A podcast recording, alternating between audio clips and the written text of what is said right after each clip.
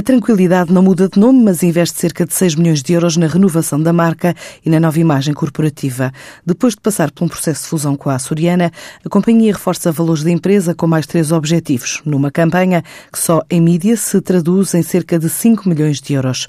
Adiante Emmanuel Lasser, o diretor de marketing da empresa. De facto, é o momento em que eh, já estamos muito avançados no processo de integração entre o que era a Tranquilidade e o que era eh, a Açoriana. São duas empresas de seguros já com mais de 100 anos, não é?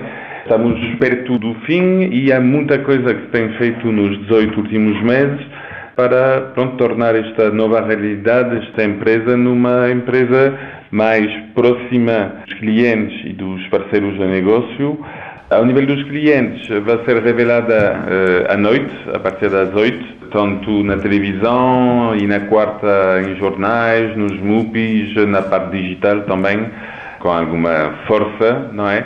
E uh, focada muito nesta vontade de saber mais de si para o ajudar a proteger-se. Em termos de mídia, estamos a falar uh, à volta de 5 milhões. Além desta campanha, em várias plataformas, a empresa desenvolveu uma app há quatro meses, já com 7 mil utilizadores, e promete novos serviços já para o próximo mês. Uma app eh, já foi lançada em novembro.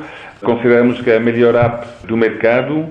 Uma app muito virada para o que precisa o cliente e será ainda melhorada em abril com a inclusão de uma participação de sinistros eh, digital eh, que funcionará muito eh, com base em perguntas e respostas, num preenchimento de um formulário, mas numa coisa muito interativa. Nós já temos mais de 7 mil, 7 mil utilizadores, estamos a sensibilizar todos os nossos clientes através de e-mail ou através de SMS sobre as valências que tem esta app, não é?